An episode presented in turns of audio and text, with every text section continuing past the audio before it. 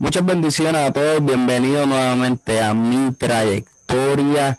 En esta noche será una noche muy especial, pues tengo el honor y el privilegio de entrevistar y tener conmigo aquí en el programa a una persona que es altamente conocido, no solamente en Puerto Rico, sino en varios países de Latinoamérica pues es una persona que se mueve en, el don profético de una manera muy poderosa, una persona de gran influencia, no solamente en personas en conversa, sino también en ministros también, de igual forma, una persona muy respetada, con un, con, ¿cómo se dice? Con un testimonio intachable, un ministerio, wow, fuerte. Y desde va tiempo, ¿verdad? Quería tener la oportunidad de tenerlo aquí conmigo en el programa. Yo y gracias al Señor se me ha dado. Así que deben compartir a esta transmisión porque les garantizo que esto va a estar muy chévere, súper bueno en esta noche. Para los que no han estado anteriormente en lo que es mi trayectoria y desconocen de la dinámica, mi trayectoria es un proyecto que va dirigido para conocer el testimonio, historia, trayectoria, etcétera, de la persona entrevistada para conocer quiénes eran antes de Cristo, cómo llegaron a los pies de Cristo y cómo llegaron a donde están hoy día, los procesos que han pasado, etcétera. Las personas que ya han estado anteriormente en lo que es mi trayectoria, pues conocen la dinámica, pero para beneficio de aquellos que no la conocen, explicar la misma antes del comienzo también quiero recordarles que aún quedan disponibles las agendas de reino, que si aún no las han conseguido, todavía están disponibles, pero les, ¿verdad? Exhorto que ya vayan solicitándolas y hay personas que las han pedido, pues las mismas se están agotando. La información para obtener la misma está en la descripción del video, de igual forma está en la descripción del video eh, mi canal de YouTube, el cual exhorto que se suscriban y le den a la campanita y también está, la, está el link de, de, mis otras redes sociales, incluyendo los podcasts, del cual esta entrevista estará disponible y la entrevista que ya se han realizado anteriormente ya están disponibles en formato podcast. Así que les exhorto a ir a la misma y suscribirse. Así que sin más preámbulos, les dejo por aquí, ¿verdad? Para que les dé un saludo antes de dar inicio a mi trayectoria al profeta Dwight Ortega. Bueno, saludos. Eh, gracias, Daniel, por esta oportunidad. Estamos contentos de poder participar al fin. Llevamos ya, esto llevaba ya increíblemente un tiempo considerable agendado. Sí. Creo que el tiempo de Dios perfecto. Eh, nada, contento, contento de poder compartir quizás algunas eh, facetas que mucha gente de momento pues ven a uno eh, regularmente en eventos, ciertas cosas y quizás se preguntarán de dónde viene. Me parece interesante la propuesta que estás haciendo, así que honrado, siempre doy gracias al Señor cada vez que se me permite en diferentes plataformas, diferentes medios, poder de alguna forma hablar de él. Para mí es un gran privilegio, así que agradecido con esta oportunidad. Saludo, saludo a los amigos que están ahí conectados, los que lo van a ver en vivo, los que lo van a ver la retransmisión, que sabemos que esto no para, sobre todo se dice que las retransmisiones son mucho más eh, cuantiosas que aún cuando estamos en vivo, así que nada, agradecido por la oportunidad, de verdad que sí. Yo estoy verdaderamente estoy muy agradecido por la oportunidad que usted me ha dado, ¿verdad? De acceder a la entrevista. Me dicen por ahí que escucha un poquito raro el micrófono mío. Por favor, notifíqueme si ya se arregló. Le dice un pequeñito ajuste. Si no estamos escuchando bien, si me pueden dejar saber en el área de los comentarios. Pero sin más preámbulo, ¿verdad? Quisiera comenzar, eh, ¿verdad? Eh, pastor, con lo que viene siendo su niñez y su ausencia. ¿Cómo fue la niñez, su ausencia, no, perdóname, crianza, su niñez y su crianza, la niñez y la crianza del profeta, del pastor Dwight Ortega? ¿Cómo fue? Pues mira, eh, actualmente tengo 49 años, cumplí en el mes de, febrero, el 8 de febrero cumplí 49 años. Eh, la niñez mía, yo creo que fue una niñez un poco ah, diferente a la de quizás el, el, la persona promedio. Eh, ya que obviamente pues nazco en un, ¿verdad? Y me crío en un hogar cristiano, mi padre, mi mamá, eh, pastores, pero para el tiempo que yo me crío, obviamente la mentalidad eh, era una mentalidad completamente distinta a lo que estamos viviendo hoy día. Y eso pues lo, lo dificultaba, ¿verdad? Cuando uno es niño, preadolescente, joven, pues no era tan fácil permanecer en los caminos del Señor pero la realidad es que pues Dios siempre tiene un plan y de alguna forma siempre se va a cumplir lo que el Señor ha determinado en la vida de cada uno de nosotros. Pero sí me crié en un hogar cristiano, eh, por decirlo de esta manera, eh, mi papá pastor, mi mamá, tengo dos hermanos, soy el mayor de tres, y en lo que, ¿verdad? Puede pues lo que, lo, que puede explicarse, pues en un ambiente bastante normal, ¿verdad? Este, soy de padre puertorriqueño, de madre dominicana, nací en Estados Unidos y llegué a, esta isla en el 1979 a la edad en segundo grado. De ahí pues hemos eh, estado acá permanente, pero son cosas que mucha gente pues no sabe y alguna gente pues, cuando se lo cuento como que se quedan un poco, eh, Como que wow. Pero básicamente esa, esa familia niñez, hogar cristiano, um, lo que para aquel momento, ¿verdad? Eh, mis padres pues, por decir, pues eran por estar un poquito más rígido en lo que, lo que era la vida, eh, la vida cristiana.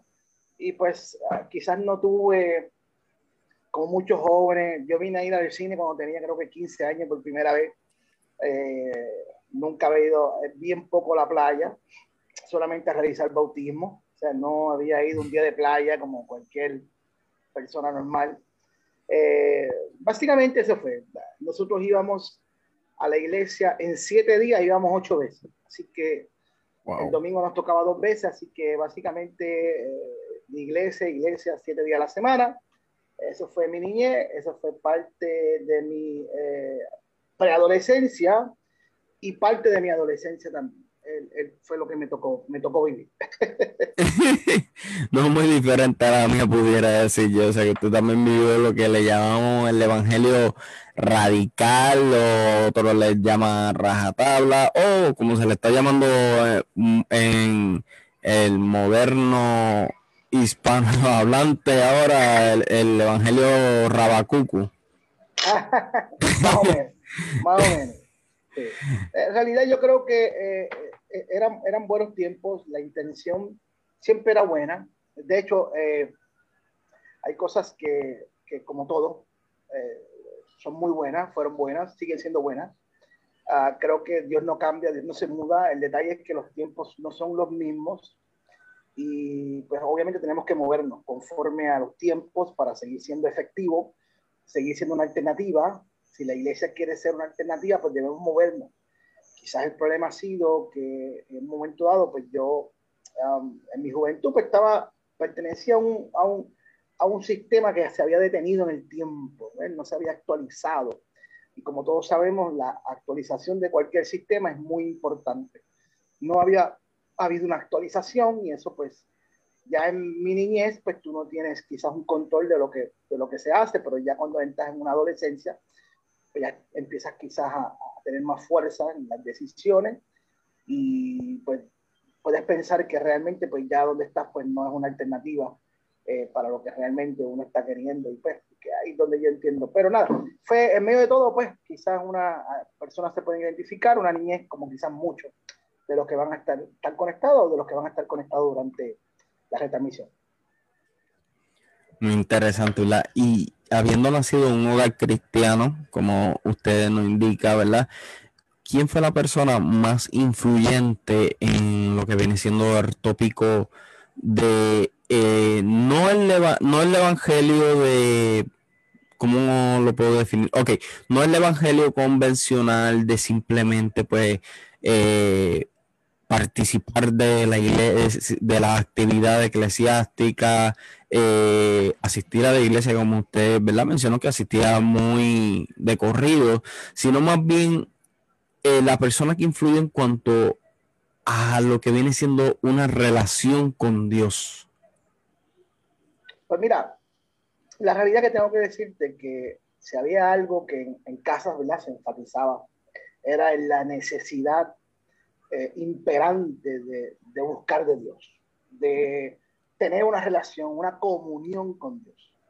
Eh, en medio de todo, ¿verdad? Quizás las limitaciones que habían o teníamos, había algo claro en medio de todo y era que era imperante la necesidad de tener una relación, de buscar de Dios, eh, digamos, como prioridad, como, como primer y única alternativa por eso, quizás no salíamos de la iglesia, porque entendíamos que donde Dios estaba en la iglesia, ¿me entiendes? O sea, eh, mi casa, mi papá, pues esa fue básicamente su, su norte. Eh, necesitamos tener una relación con el Señor a través de, digamos, asistencia, a través de la oración, a través de todo lo que esto encierra, ¿verdad?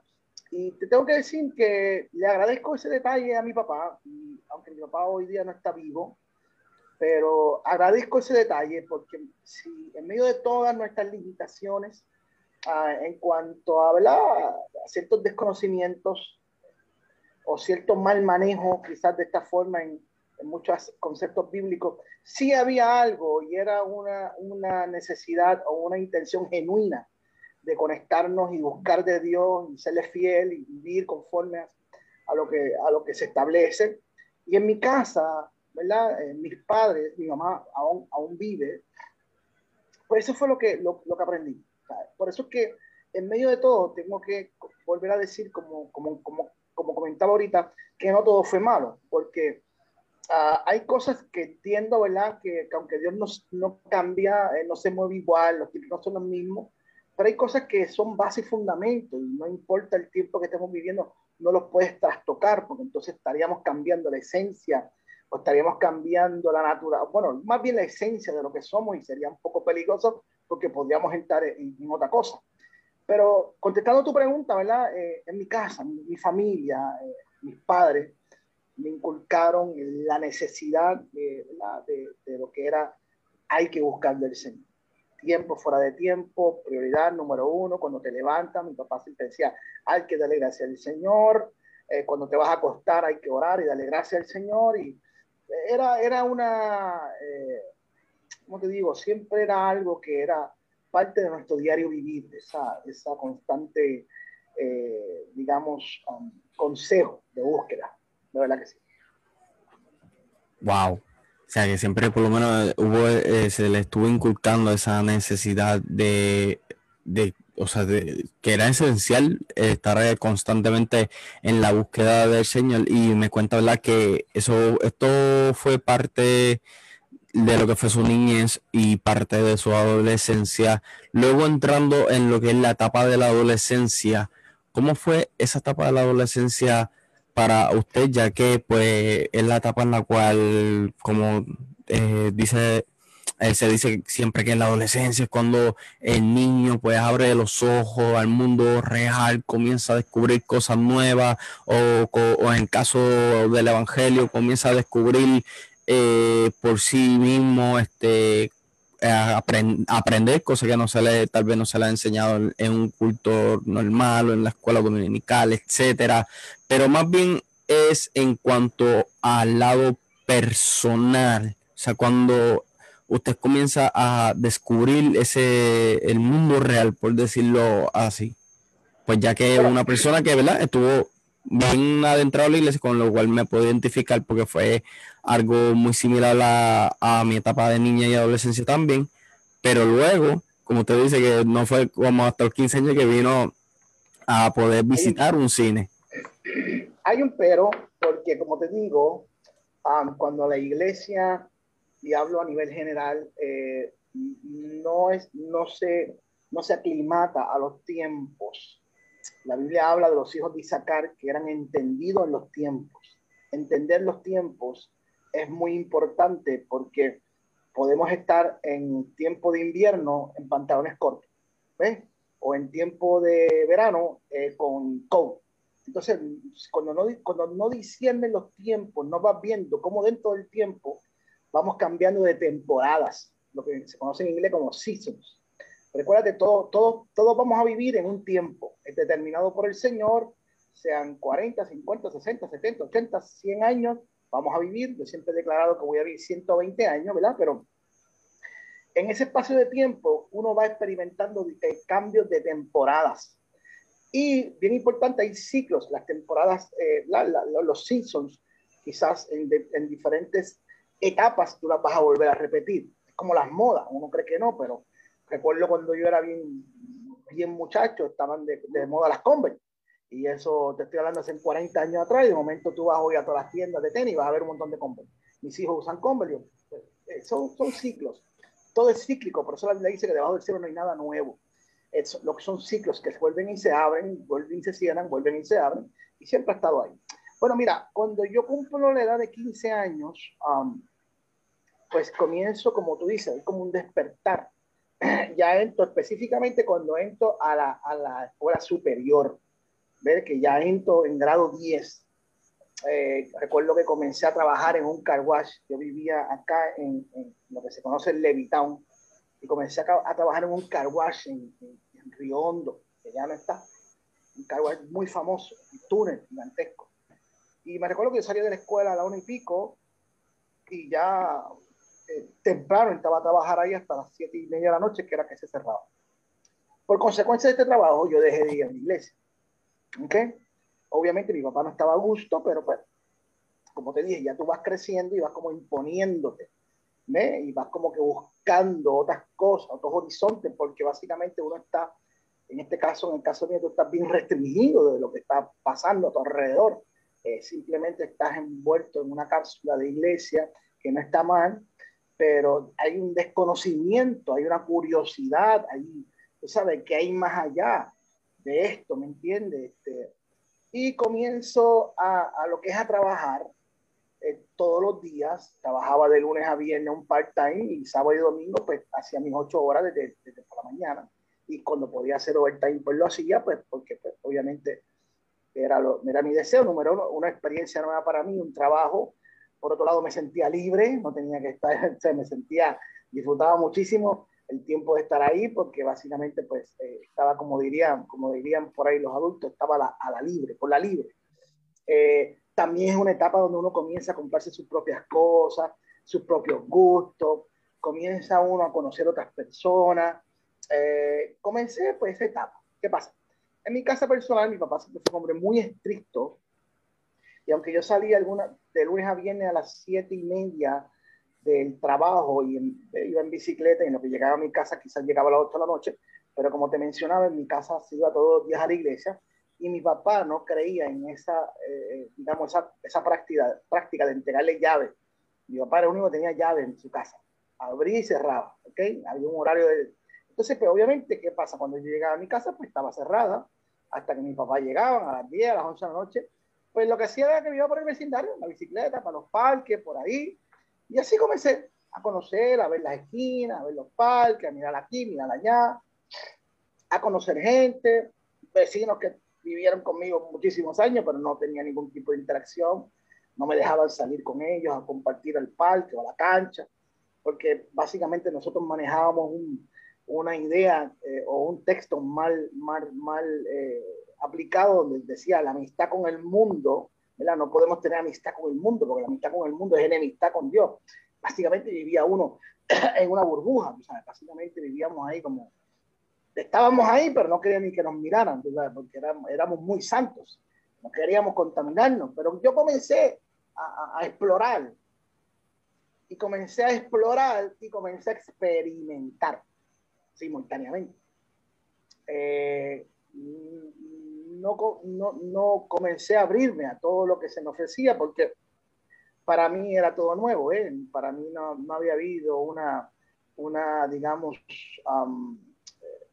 nunca, había, nunca había estado ahí y todo lo que me decían, haz esto, pues lo hacía, haz esta, esta cosa, pues lo hacía, para mí era curiosidad, también era buscando aceptación, eh, era una mezcla de cosas y eh, cuando vine a ver, pues comencé, como quizás muchos jóvenes, comenzamos en la iglesia, pero terminamos de alguna forma enredados en cosas que eh, fueron poco a poco, no fue de, la noche a la mañana, fue poco a poco, pero cuando vine a abrir los ojos, a darme cuenta, pues ya no estaba trabajando, estaba devengando dinero con otra, de otra forma, con otras personas, bajo otros, bajo, con otros, bajo otras, con otras dinámicas. Eh, ya había comenzado como todo joven, con un poquito de esto, un poquito de aquello, aquí, allá, allá, y cuando viene a ver, pues ya nuestra vida había tomado un rumbo completamente contraria a lo que se nos había inculcado, se nos había enseñado,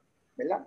Y ya básicamente, pues estábamos, lo que se puede conocer, lamentablemente, como en un descontrol, como todo joven, que comienza a probar de las cosas que, ¿verdad? que, que ofrece el mundo, lo que son, lo que son sus aparentes deleites, y todo, esta, todo, esta, todo, este asunto, toda esta, eh, ¿cómo se dice esta palabra? Toda esta, eh, todo este desenfreno, donde no hay un control, donde no hay una regla, donde esto es hagamos y deshagamos conforme queramos, conforme sintamos, y así comienza a vivir. Eh, llega un momento, como te, dije, eh, ya dejé el trabajo y simultáneamente dejé la escuela. Simultáneamente dejé la escuela y en poco tiempo después ya me había ido de mi casa. O sea que fue un, en, meses, fue un, un, cambio muy abrupto para mí porque eh, fue muy fuerte. 15 años, creo que no había llegado a los 16, acababa de entrar a la high school, a grado 10, una escuela gigantesca con más de 600 jóvenes, para aquel tiempo las escuelas públicas pues era diferente que ahora, no había portones, no había nada, lo abierto ahí. 600 jóvenes ahí. Eh, yo vivía en Levittown, que aquello era fuego la lata.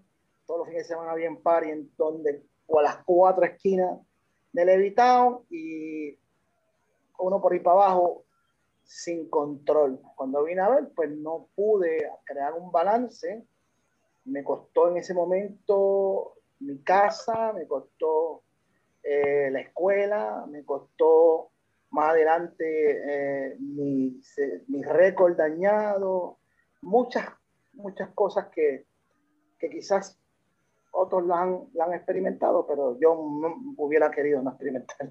experimentar. De, o sea, de, de, de, momento fue como un, un, switch, no, no, no, no, no fue de repente pero tampoco tardó mucho tiempo. Una vez ya tú te adentras, te desconectas de la iglesia, te desconectas de lo que tú conoces, y si no ha habido un consejo, eh, ¿verdad? De mira, esto funciona así, ten cuidado, eh, pues básicamente la curiosidad, todo fue primero curiosidad, luego fue buscando aceptación, y luego se convirtió en estilo, y ya no, no, no me importaba la opinión, ni el que dirán, ni básicamente pues me, me, envolví ahí. Básicamente me olvidé de todo lo que, lo que tenía que mantener prioritariamente en mi vida, pues me desconecté. Así de momento estoy en plena juventud en, esa, en ese desenfreno. Wow, puedo identificarme mucho, ¿verdad? Porque hay muchas similitudes con mi, mi experiencia personal. Este, también en eh, o sea, muchas similitudes con la suya. Y entonces entra en esta etapa en la cual eh, le llamaríamos, por ejemplo, rebeldía, por decir, por ponerle un nombre, o por ponerle un nombre, no, literalmente este, estaba en esa, etapa de, rebeldía eh, como tal. Y cómo comienza de indirecta o directamente a influenciar lo que usted se, lo que se le había inculcado a usted de niño en esta etapa que ya usted está en una etapa que incluso había abandonado su hogar, sus estudios y ya estaba en esta etapa de rebeldía con récord etcétera. ¿Cómo comienza entonces? ¿cuál fue el cambio, mejor dicho, en usted en cuanto con Dios cuando estaba eh, de niño versus sin Cristo, ya en, la, en una adolescencia un poco avanzada? Pues mira, la realidad es que eh, la palabra, el, poder, la palabra tiene un poder impresionante. La palabra dice la Biblia, ¿verdad? la, la palabra nunca retornará tras vacía. La palabra es una semilla que, queda ahí marcada, queda sembrada. Eh, y la palabra que había sido sembrada, enseñada en mi vida, siempre estuvo presente, siempre en medio de todo. Según yo fui adentrándome en este mover eh, rebelde, por, decirlo de esta, manera, eh, siempre tenía latente esa palabra, el, destino, lo que Dios había hablado. lo que sí te confieso que en un momento dado no, como que no, no, no sabía cómo retomar, cómo ir para atrás, porque ya estaba tan adentrado, estaba tan aclimatado, tan a gusto, porque el día que no, el pecado gusta. Pecar es fácil, negarte, por eso hay que negarse a uno mismo, porque dejarte llevar por la, por la carne, por la concupiscencia, dejarte llevar por los deseos, dejarte llevar por lo que bien te parezca, es mucho más fácil que tú vivir una vida eh, frenada, una vida de control, eh, una vida de dominio propio. Entonces, eh, la realidad es que la palabra siempre estuvo ahí. Siempre estuvo ahí. Quizás era, era la dificultad que me, me, me tocaba vivir, porque a diferencia de muchos que estaban, de los que yo con los que yo me rodeaba, que no había una, una no habían sido criados en el Evangelio, no conocían, pues yo a diferencia vivía esa, esa eh, ¿cómo te digo? Esa, ese, esa lucha mental, una lucha fuerte porque por un lado el enemigo te acusa, por otro lado el Espíritu Santo te está tratando de convencer, tienes una madre orando de madrugada, familias intercediendo, creyendo. Aquel tiempo no era como ahora, que habían celulares. Eh, yo podían pasar seis meses sin ir a mi casa. No hay, no hay celulares, lo que había eran bipes, no todo el mundo tenía bipes, lo que había eran teléfonos wow, públicos. no, lo que había en teléfonos públicos y cuando yo sentía la, el, echarle 10, 10 centavos y, y jalar por teléfono y llamar a mi casa, pues podían pasar 3, 4, 5, hasta 6 meses mi mamá vivía en ese caso una agonía, ¿verdad? Eh, y estoy ahí, pero la palabra, yo siempre eh, bendigo al Señor por la palabra, que la palabra, una vez tú comienzas a lanzarla, ha sido sembrada.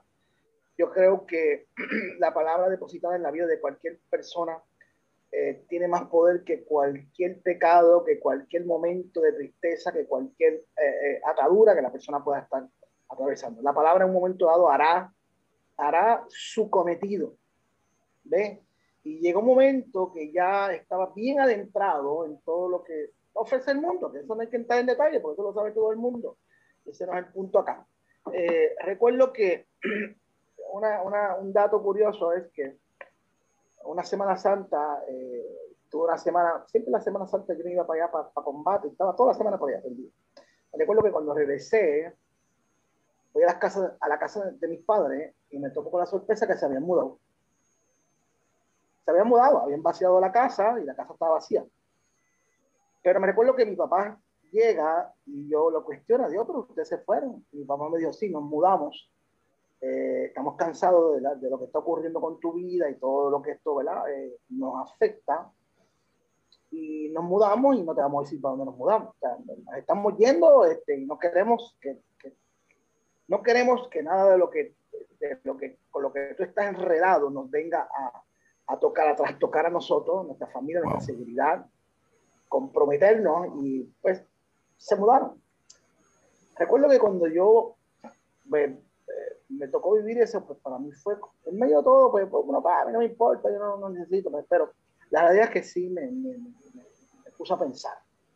Yo estaba casi a, quizás a punto de cumplir, me faltaba poco para los 20 años, si te pones a calcular de los 15 a los casi 20 años, pues no han pasado muchos años. Cuando tú estás por ahí en, este tipo de, vida de desenfreno, que no hay, pero la velocidad siempre es alta, pues en ese lapso de tiempo pasan muchas, muchas, muchas cosas. Eh, y ese momento como que yo dije, wow, este, hay algo cuando tu familia te está dando la espalda por algo.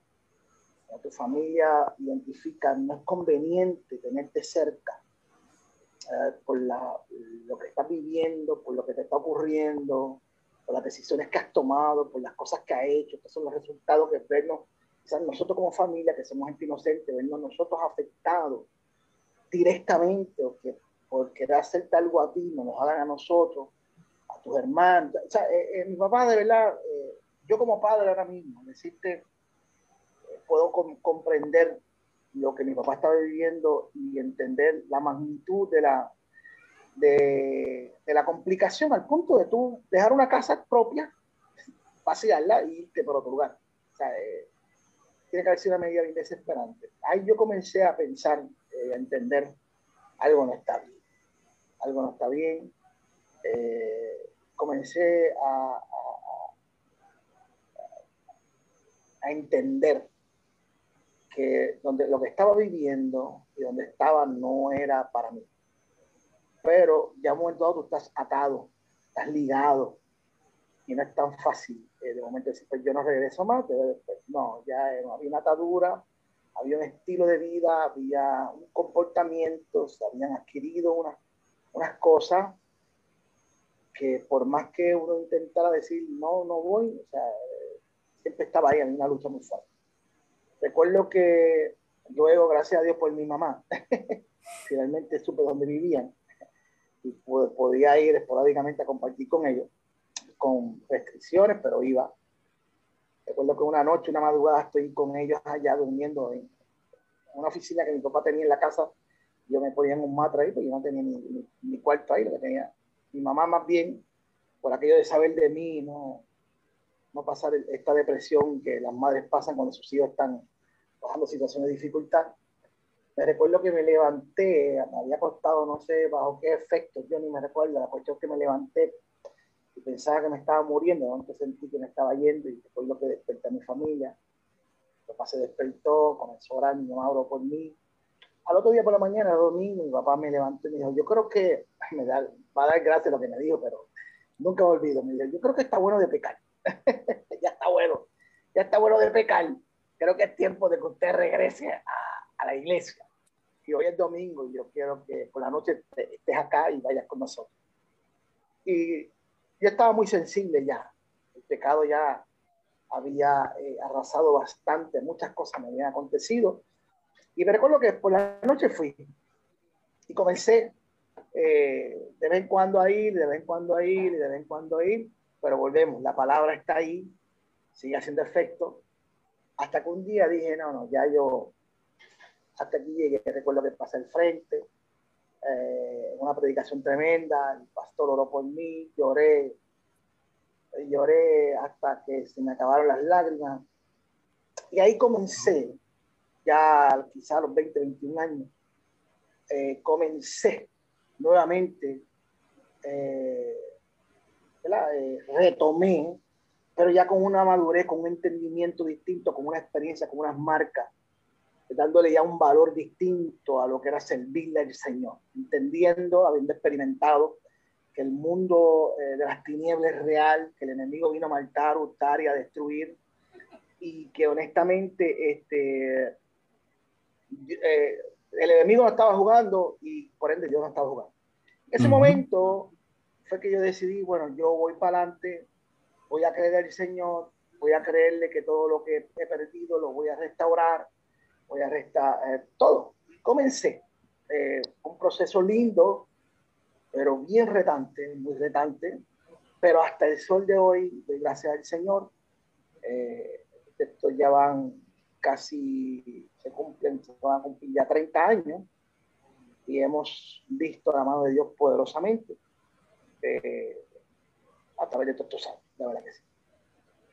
Wow. Y le pregunto, ese día que usted va a, la iglesia, que le entrega su vida, ¿verdad? al Señor que tenía aproximadamente entre unos 20, 21 años, esa, esa fue la experiencia, esa fue, se pudiera definir como la experiencia espiritual más sobrenatural que usted ha, tenido. Por lo menos en cuanto a, eh, déjame este, clarificar la pregunta. O sea, la experiencia más sobrenatural que usted ha tenido en cuanto antes de estar en mini, o sea, activo ministerialmente hablando. O sea. Claro, claro, claro. ya, ya recuérdate cuando yo, ya yo tengo una edad, ya soy maduro, ya cuando yo, eh, en mi niñez en la iglesia, pues fue un tiempo muy bonito, pero tú vas porque te llevan, tú haces lo que te digan. Correcto. Yo cuando ya tuve un poder de decidir, que aunque con 15 años tú no tienes poder de decidir nada, pero básicamente busqué la estrategia para yo tomar un control que luego me di cuenta que no tenía ningún control, nada, que al contrario, lo que había era un descontrol. Pero eh, cuando, yo, cuando ya yo vuelvo, ya, ya, ya es una decisión, ya es una necesidad, ya es, ya es algo que yo estoy buscando, no es algo que se me está inculcando, no es algo que se me está llevando yo. Entonces fue una experiencia que marcó mi vida eh, tremendamente, espectacularmente, porque esa experiencia es la que hasta hoy día nos ha sostenido. ¿Ves? no fue una experiencia emocional, no fue una experiencia temporal, no fue un momento donde fue aquí, no, no, no, no, fue algo bien tremendo, porque a partir de ese momento, cuando yo me paré de saltar, literalmente yo jamás regresé a la calle. Todo lo que era dependencia, todo lo que era un estilo de vida, todo lo que era eh, algo que no podía controlar, porque todo cortó ahí, todo terminó ahí. Yo no fui en ciertas cosas de mi vida yo no fui eh, progresivamente dejando, no, no. Ahí hubieron cosas que quedaron de golpe. O sea, jamás volví a hacer muchas cosas, a, a, tener contacto con muchas cosas que no son correctas, eh, sustancias que no son correctas, de todo tipo. Ahí cortó, pop, no tuve que estar en un de rehabilitación, no tuve que estar aquí, no tuve que estar allá.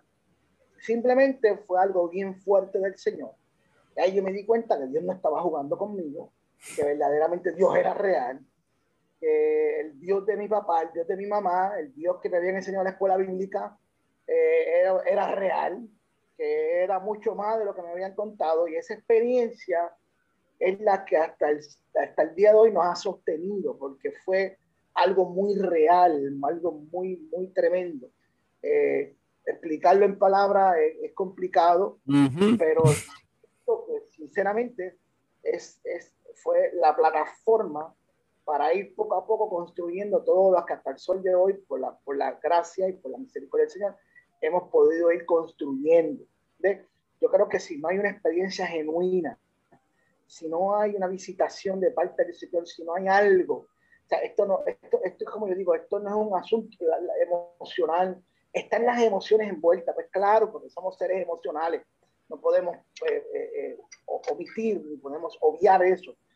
Pero esto es algo más sobrenatural porque cuando yo me paro de saltar, yo no tenía deseo de ir a la calle, no tenía deseo de ir al grupo, a la esquina, ni a, ni a estar haciendo aquí, ni haciendo allá, ni haciendo lo otro. Al contrario, dije, yo necesito enderezarme, yo necesito retomar mi vida, yo necesito retomar el tiempo, yo no puedo seguir perdiendo el tiempo, ¿sabes? Yo necesito retomar eh, mi vida y, servirle al Señor, pero fue una decisión, fue, fue una experiencia que la recuerdo como si la, como, la, como si la estuviera viviendo ahora mismo, fue fuerte, fue un mensaje tremendo, mi pastor para aquel tiempo, eh, tremendo predicador, eh, poeta, un hombre maestro, la palabra fue fuerte, que yo estuve, yo estuve varios domingos yendo sin pasar al frente, simplemente yendo, yendo, yendo.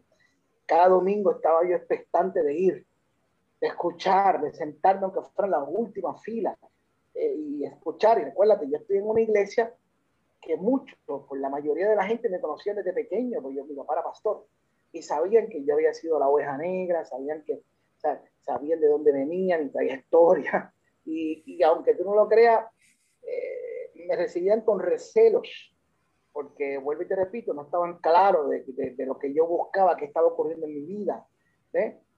Pero a partir de ese domingo que pasé al frente, porque hicieron un llamado, corrí, lloré, me arrepentí genuinamente delante del Señor, comenzó un proceso de restauración, de levantarnos, hasta lo que está ocurriendo el sol, hasta el, sol, hasta el, día, hasta el día de hoy, hasta el sol de hoy, hasta el sol de hoy. Eh, fue una experiencia espectacular, de verdad que sí. O sea, y estos domingos que usted está yendo antes de entregar su vida a Cristo, por lo que puedo entender, por lo que puedo entender, ¿verdad? No está yendo porque solamente su papá le dice como que, o sea, ya basta de pecar, eh, solamente, sino porque, como usted muy bien dijo, está yendo con la expectativa, o sea, que ya usted está yendo buscando algo, buscando ya ese cambio. Recuérdate que ya hay un vacío, recuérdate que hay, hay, hay, una parte en la vida nuestra que solamente a través de la, Cristo la puede llenar a través del Espíritu Santo. No, no, no hay forma. Sea, no hay deleite, no hay eh, nada que pueda de momento, tú puedes, tú puedes experimentar un momento de alegría y, de momento se fuma. Por eso tú ves grandes artistas, gente con dinero. Sí. Que te, te, lo tiene todo, no entiendo. O sea, ¿cómo, cómo, cómo logran tomar decisiones de suicidarse, de hacer tantas cosas que no tiene sentido? Porque eh, es que el ser humano en su interior tiene una necesidad de conectarse con algo que es totalmente espiritual, que es totalmente, tiene que ver con nuestra naturaleza, con nuestro ADN, con nuestro creador. Nosotros como creaciones estamos para coexistir y ser felices en una conexión. Entonces, la realidad es que, que en un momento dado yo comienzo a tener esa necesidad de reconectarme, de reconectarme, de reconectarme, de reconectarme, pero tenía temor, tenía ataduras, eh, tenía, porque pues obviamente pues yo pensaba, pues mira, ahora mismo hay que volver otra vez siete días a la semana a la iglesia, esto no es lo mío, o sea, es que como que, ah, yo decía, no, esto yo no, no, lo voy, pero la realidad es que, que, la necesidad que tenía de Dios era tan grande que de momento ya ¿sabes qué? Pues no me importa, o sea, no estaba calculando, ni estaba viendo, este, nada, simplemente estaba, estaba, este, obviamente, pues, eh, recibiendo la palabra, recibiendo la palabra, yo escuchaba la palabra el domingo, pero todavía el lunes la tenía en la mente, en la semana la tenía en la mente. Y de alguna forma estaba, estaba deseoso que llegara el domingo para sentarme, aunque era atrás, y escuchar y, y, como que recibir la palabra que me traía aliento, me traía esperanza, eh, activaba la palabra, cosas que habíamos escuchado de niño y obviamente pues, pues estaba como que algo en mí como, como, como renaciendo hasta ese punto que dije, ¿sabes qué? Yo, eh, quiero, quiero, esto es lo que quiero, esto es lo que quiero seguir, este es el estilo de vida que quiero, quiero estar aquí, no me quiero ir de aquí, quiero estar en esto, esto es lo que quiero hacer. Claro, te hablo todo esto no desde una plataforma ministerial en el sentido de lo que quería servir al Señor, yo no quería predicar, yo no quería hacer nada, lo que quería estar ahí como todos los demás hermanos y llegar y gozarme eh, y pues nada, no, no, no, no tenía una expectativa más allá porque entendía que no cualificaba para eso. O sea, yo lo que quería es simplemente servir al Señor y ir a la iglesia, estar bien y enderezar mis caminos y desconectarme de todo lo que yo sabía que al Señor me agradaba y simplemente cambiar, o sea, retomar un estilo de vida. Eso es todo. Yo con eso estaba conforme. Wow. ¿Verdad? Y antes de, antes de dar avance, quiero recordarle a las personas que están en sintonía que, ¿verdad? Que compartan esto en las redes sociales, porque estamos en vivo aquí con el profeta Eduardo Ortega hablando su sobre su trayectoria. Solo les exhorto a que continúen compartiendo esto en las redes sociales. Y nuevamente, si no has ordenado aún tu agenda de reino, te exhorto que lo vayas haciendo ya. La forma de, de poder ordenarla, ya hay personas de Puerto Rico y de América del Sur que la han ordenado. Eh, la forma de ordenarla Todas las maneras están en la descripción del video. Si no lo has hecho, hazlo, pues las mismas se están agotando. Así que si no te quieres quedar sin tu agenda, te exhorto a que la vayas ordenando, pero eso es para allá. Porque literalmente ya están casi a ley de nada para agotarse. Y dando avance a la entrevista, ¿cómo entonces comienza usted ya entrega su vida a Cristo en esto, en este tiempo, o sea, eh, comienza a recibir palabras, esa palabra se va quedando usted, va semana tras semana y esa palabra está usted, por finalmente pasa dar eh, lo que le llamamos, ¿verdad? La oración de fe, etcétera. Y cómo comienza a cambiar, cómo usted, ¿verdad? Eh, comienza a notar ese cambio en usted de quién era Dwight hace en unas semanas versus quién era Dwight al presente de ese, momento de ese momento, luego de darle su vida a Cristo. O sea, ¿cómo fue ese cambio? ¿Cómo influenció esa decisión en, en el cambio de su vida? Bueno, la realidad es, como te digo, a raíz, de, a raíz de, ese, de esa decisión, pues nosotros pues lo que hacemos que obviamente, pues entonces nos hacemos parte ya integral de la iglesia, ¿verdad? Este, comenzamos un proceso de, pues, estar ahí, de, pasar pues, los procesos que, la iglesia en aquel momento, pues, el, protocolo que tenía, para finalmente ser parte integral de la congregación y participar de todos los, los, programas, ¿verdad? Que en este caso, pues, la iglesia tenía y que a mí, pues, en este caso, pues, me aplicaban porque pues, yo básicamente todavía estaba joven, tenía 19, 20 años, um, eh, estaba casado, nada por el estilo, o sea, un hombre soltero, joven.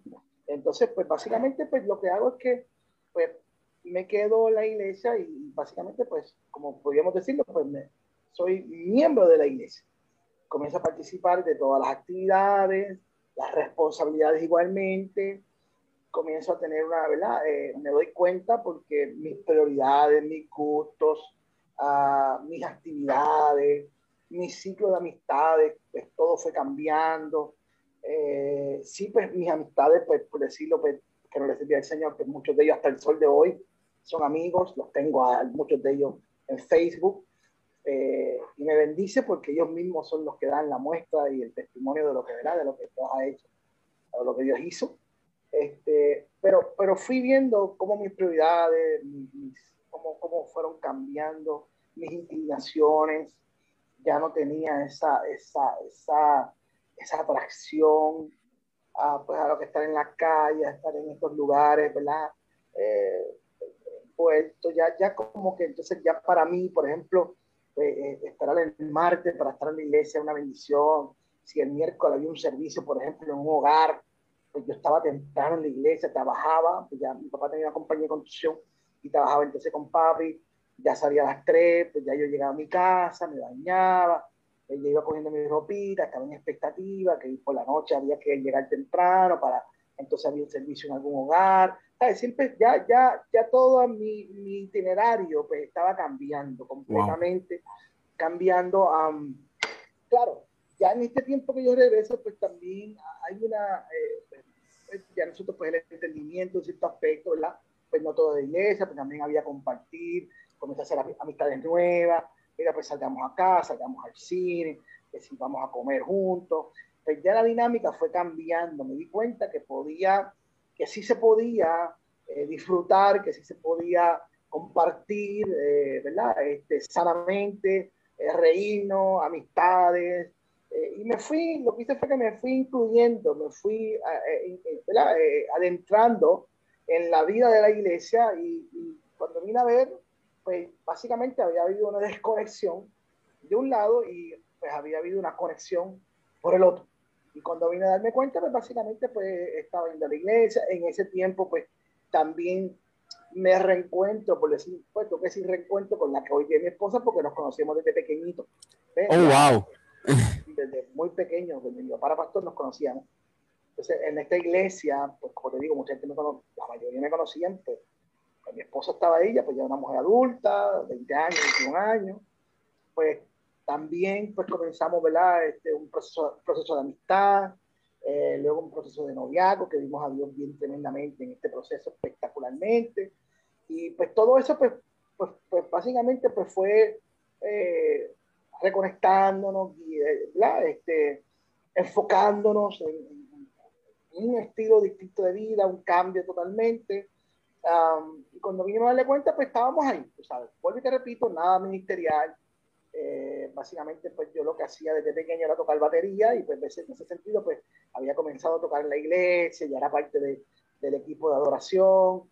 Um, eh, pues, ya tú sabes, los ensayos, eh, eh actividades afuera, actividades en iglesia, que si, bueno, nosotros no le decíamos congreso, decíamos campaña de aquí de allá, eh, esta semana pues hay, un, hay, una campaña de tal día y vamos a estar acá, pues cada envuelta en tus actividades, cuando no, pues los grupos jóvenes pues nos encontramos para comer mantecado, ir al cine, eh, entonces cuando tú vienes, pues, pues como de momento como que switché, logré desconectarme hacia el wow. Señor con el tiempo Y cuando vine a ver, pues estábamos viviendo pues una vida, eh, pues estamos viviendo todo tipo de vida. Y de verdad que pues, estábamos contentos, agradecidos. Eh, pues, ya era formalmente, oficialmente, pues, pues, tenía mi novia, que fue otro proceso, pues también, de hecho yo cuento esto y la gente no me lo cree, yo solamente tenía una novia en mi vida y es la que es mi esposa, porque yo a los 15 años, pues 14, 15 años, pues no tenía novia y me fui para la calle. En la calle tú no tienes novia, esto es una locura lo que te estoy diciendo. Pero una persona que, sí, una, ¿verdad? una persona de pedirle quiero que sea mi novia, ella aceptarlo, tener que ir a su casa, tuve que ir con mis padres, tuvimos que hacer una cena, para mí era pues, todo nuevo, pero, pero, pero vuelvo y te repito, pues abrazamos el proceso y comenzamos a tener, ¿verdad? A vivir toda esta eh, una vida pues de orden, ¿verdad? De estructura, todo este desenfreno, toda esta locura, de, ¿sabes? donde nos coja la noche, pues ahí nos quedamos, pues eso no. Eso fue, ¿verdad? Y doy gracias al Señor porque a partir de esa experiencia de, aceptar al Señor, pues Dios entró fuerte y comenzó a cambiar, y comenzó a restaurar, y comenzó a libertar. Y las prioridades, los gustos comenzaron a cambiar en la vida nuestra. Y por eso yo creo en el poder del Señor creo en el poder de la palabra. Creo que cuando alguien ha sido marcado por el Señor con un destino, lo mejor es rendirse, lo mejor es hacerlo, porque créeme, nada de lo que pueda, podamos lograr fuera del Señor, a la larga eh, traerá la satisfacción que nos puede dar el hacer la voluntad del Señor.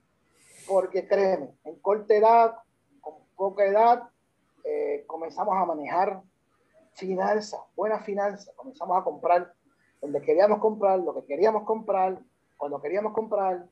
Eh, comenzamos a vivir en sitios eh, reconocidos, comenzamos a vivir una vida de desenfreno, de lujo, donde el dinero no era un problema, donde había, hacíamos party lunes, martes, miércoles, no importa el día, no importa la hora, tú sabes. Y, y, y nada de eso se compara cuando tú entras en el orden divino del Señor.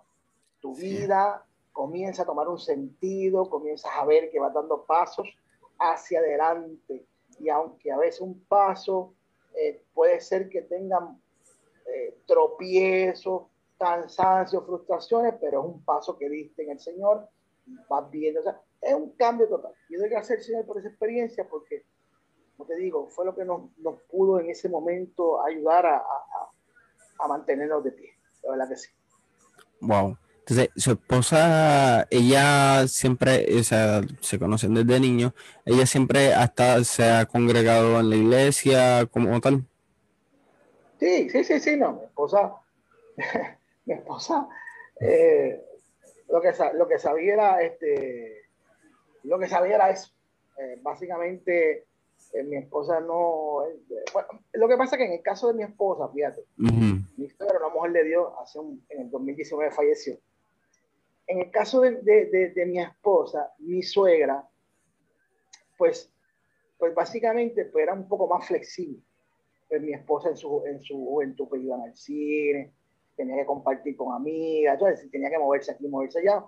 No había esa, eh, quizás en el caso mío, cuando era pastor, había una imagen que mantener, una cuestión, un concilio. Pues básicamente, pues, pues, pues, nosotros, por eso es que se hablaba tanto de los hijos de los pastores se decía, los hijos de los pastores tantos perdidos, son malos. Es que nosotros nos tocaba quizás vivir o, o, vivíamos al margen de la opinión de otro, eh, teníamos que mantener la imagen de otro y teníamos que estar haciendo... Era bien difícil. En el caso de mi, de mi, de mi esposa, ya no tuvo la necesidad de buscar nada porque mi suegra era una mujer de Dios tremenda, pero que, que, tenía los pies sobre la tierra y entendía, mi, mi, esposa tenía que quedarse con las amigas, eh, inclusive si mi esposa quería ir para cualquier cumpleaños, actividad, si mi esposa decía, no, yo no quiero ir mami, yo de verdad quiero ir para la iglesia. Pues perfecto. De hecho, mi esposa se graduó cuarto año y no quiso ir ni al prom. Bueno, al par este que hace el cuarto año. Pero fue por una decisión propia. Es verdad que hoy día me dice que se arrepiente, pero, pero en ese momento, este, pues, es una decisión que ella, que ella, tú sabes. Pero en este caso, ella, ella siempre ha corrido muy bien porque esto ha sido su estilo de vida, es lo que le ha gustado. Mi esposa, para que tengas una idea, el Señor la bautizó a los nueve años con, el eh, con la llenura del Espíritu Santo. Mi esposa siempre ha hecho esto y es lo que le ha gustado. Es lo que no, no, no, lo ha hecho por voluntad.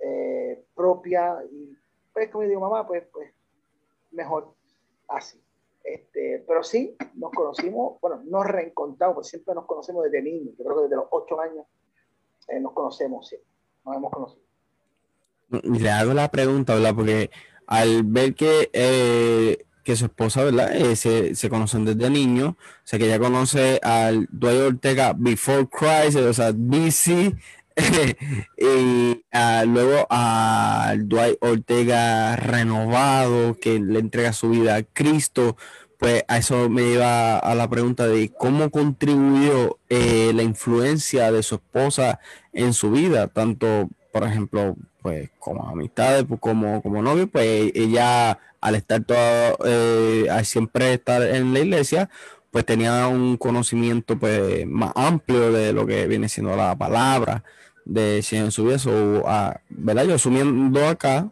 eh, que ella tenía ese, ese peso de influencia eh, sobre, sobre usted de cierta manera, ya sea directa o indirectamente. ¿Cómo influenció y contribuyó esa influencia en su vida?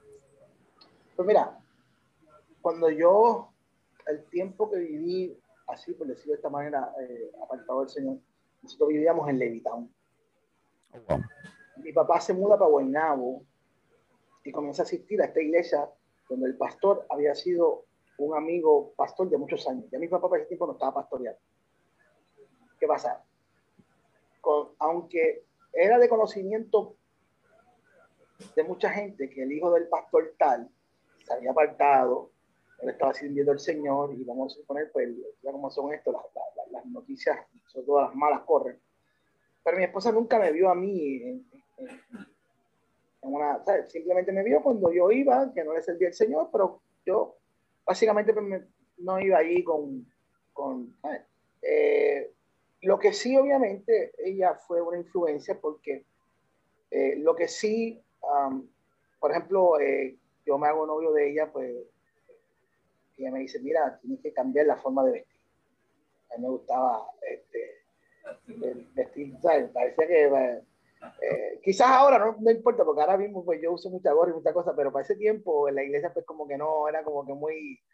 Entonces me decía, chico, cómprate camisas de botones, cómprate... Y mi esposa siempre fue, fue, una influencia eh, bien tremenda en todo lo que, en todo lo que, lo que, lo que Dios hizo en aquel momento, inclusive lo que Dios está haciendo ahora.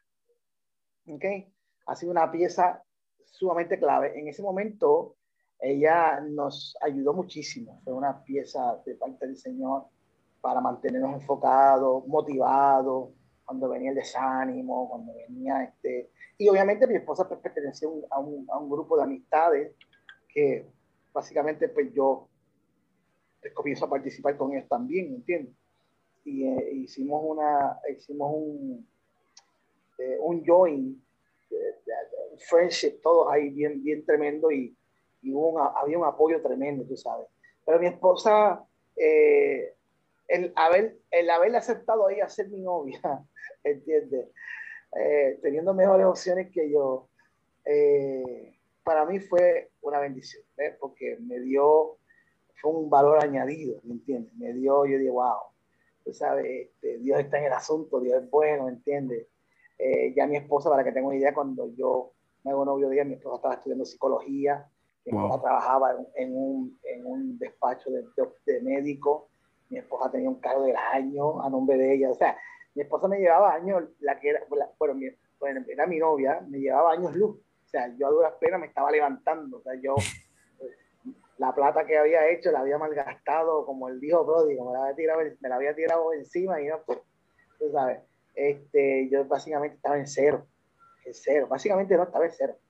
Eh, mi esposa, mi esposo me llevaba años luz, o sea, mi esposa, eh, yo no tenía ni cuenta de banco, yo no tenía nada, me recuerdo que cuando nos hicimos novio, finalmente yo la comprometo y nos vamos a casar, pusimos fecha, ella me añadió a mí a la primera cuenta que yo tuve de banco fue en la cooperativa de Guaynabo y fue que ella me añadió a mí a su cuenta. Wow. ¿sabes? Eh, yo no tenía nada de eso, yo no, no, no, no, sabía ni nada, yo no, bueno, vuelvo y te repito, no, entonces, eh, ella fue, eh, nos fue ayudando en este proceso. digo yo, refinando, refinando. Ah, y fue, por eso te digo, fue, fue algo, yo vi a Dios en, o sea, ver, a mi esposa es ver eh, las misericordias de Dios en mi vida, porque como te digo, o sea, cuando quizás la gente hoy día pues tenga uno como, oh Dios mío, pues, pero la gente no sabe que cuando eh, esto empezó, mi esposa estaba realizada, mi esposa estaba hecha y derecha, eh, lo más que le sobraran pretendientes, opciones, alternativas. Este, y si se quería quedar sola, estaba muy bien porque tenía todo. Mi esposa ya era una joven muy realizada.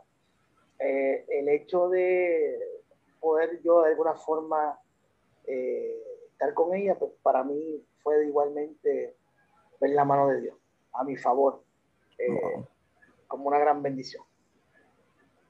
De verdad ¿Y cómo usted recibe eh, ya sea el llamado o comienza a descubrir este don profético, que es una de las cosas ¿verdad? que más he visto que el tiempo que lo, lo he seguido y he escuchado, eh, he visto que es lo más que lo ha destacado como tal, este don profético poderoso que usted ejerce, ¿cómo comienza a descubrirlo o recibe el llamado al mismo? Bueno, como te digo, por, por, por la misma situación que te expliqué de dónde vengo, pues de momento pensé que el hecho de simplemente que Dios me recibiera para atrás, con eso ya yo estaba realizado, no, no podía seguir pidiendo. Pero la realidad es que los años siguieron pasando y en un momento dado, como te digo, la palabra está ahí, yo no tenía una tendencia, o sea, no tenía una inclinación al ministerio porque entendía que yo no era apto para eso. De alguna forma, pues como que yo, bueno, no es lo mío. Eh, no tenía como una inclinación a, nada, o sea, simplemente por servir al Señor, estar ahí, ser fiel. Ah, como te digo, participaba de, la adoración, pues tocaba batería y, y me había dedicado a refinar ese talento, me había dedicado a, a, a llevar ese talento a otro nivel tuve la oportunidad de viajar, de grabar, con, tocar con, con, grandes artistas cristianos. Y para mí eso era ya suficiente, que, yo pudiera, ¿verdad? De momento estar tocando con un René González. Eh, recientemente falleció un, un, adorador que se llamaba Jaime Morel. Eh, salió, yo por lo menos tuve la oportunidad de tocar con él en vivo en Venezuela, en un estadio frente a 30 mil personas, una semana entera. Y con Fuimos una banda de que vinimos de Puerto Rico para ese evento, esa campaña allá en Venezuela, que estaba Guille Ávila, Alberto Motesi, y el adorador de la, oh, de la noche, el adorador de la noche principal eh, siempre era Jaime Murel. Y yo eh, fui parte de una banda que se llevó de Puerto Rico para tocar con él allá en Venezuela.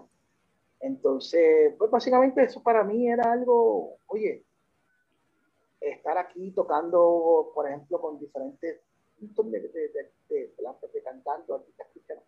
Para mí era espectacular, yo me sentía muy bien, muy cómodo, muy realizado. Pero el detalle es que comienza una palabra, gente hablarme una palabra. Yo te veo en el ministerio, tú eres hijo de pastor, eh, y yo como que, yo soy de pastor, pero eso no, no, tiene nada que ver, tú puedes ser hijo de mecánico y no por eso vas a ser mecánico. Es como los reyes, que como tú eres hijo de un rey, pues vas a ser el, sustituto del padre. Yo por lo menos no me veía así, de verdad. No tenía, no nunca tuve esa inclinación. Hasta que Dios comenzó a hablar. Por años. Hablar del aspecto ministerial. Te digo años porque no fueron meses, fueron años.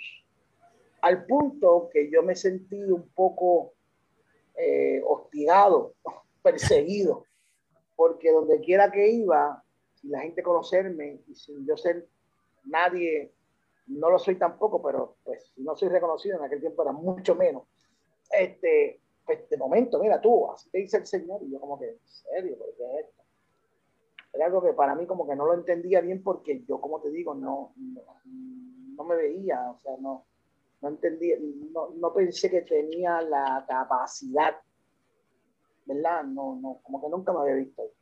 Pero cuando vi la insistencia o cuando entendí que, Dios que la insistencia de la palabra, pues comencé a cambiar mi forma de pensar y con la ayuda de mi esposa, comencé a decir, acá, si Dios lo está hablando, ¿por qué no? el que lo habla, a mí yo no estoy buscando a nadie, que nadie me diga nada, o sea, es que yo ando corriendo, o sea, que esto es algo que lo quiere él, lo requete confirmado, donde quiera que me meto, no sé qué más hacer, no sé quién más decir, eh, no sé qué es lo que él quiere, porque no buscará a otro, no sé qué es lo que quiere, él sabrá, yo entiendo. Pues obviamente, a través de la música comencé a tocar con, con, un, con un adorador tremendo que se llama el profeta James Hernández, y tuve la oportunidad de grabar un disco profético en vivo con él. Y al comenzar a andar con este, con, con, con este profeta, pues me di cuenta que tú podías ser músico y ministro a la misma vez. Porque él, él es un músico bien bravo, pero un adorador tremendo. era un profeta, es un profeta tremendo. Y oh. cuando comencé a ver esa dinámica, como que la, algo en mi mente comenzó a switchar. Espérate, yo. Y él, y obviamente, él, con la experiencia y la sabiduría que él le había dado, pues comenzó a ayudarme a entender cómo, cómo, cómo a switchar mi mente. Y comencé entonces pues a, ver las cosas distintas.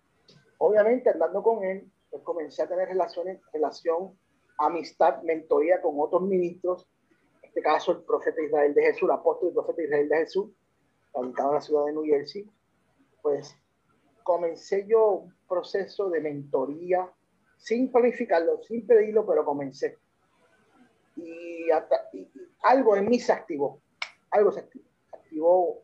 Eh, la pasión por la palabra. Yo vi a esta gente ministrar tan fuerte en la unción, en la palabra, en la revelación, en los dones proféticos que yo me asombraba, o sea, no, me quedaba como en shock. Eh, pero la realidad es que el manto que tú honras, de alguna forma, siempre te va a bendecir. es un asunto realmente de honra.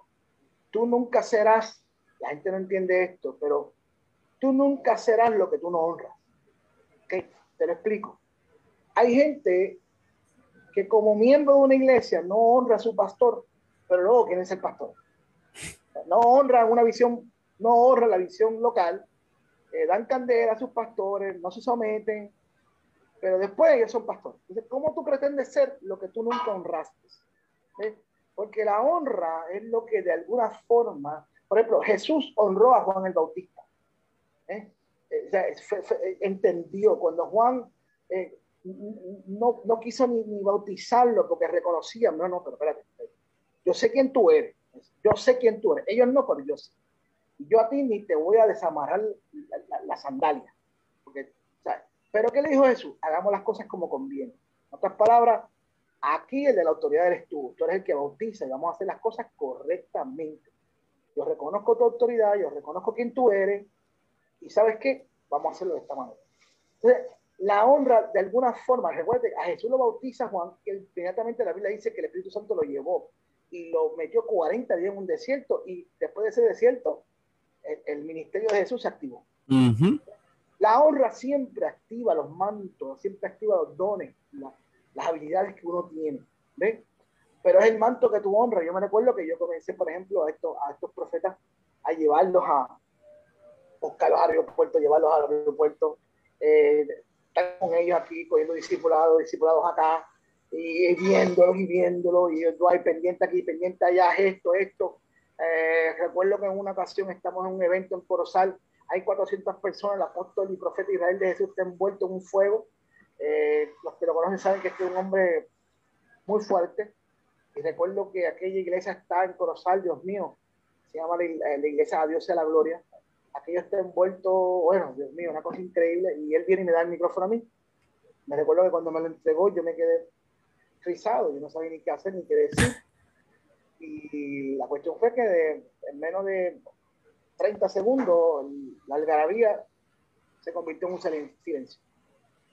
Y yo, pues, no supe qué decir, no supe qué hacer.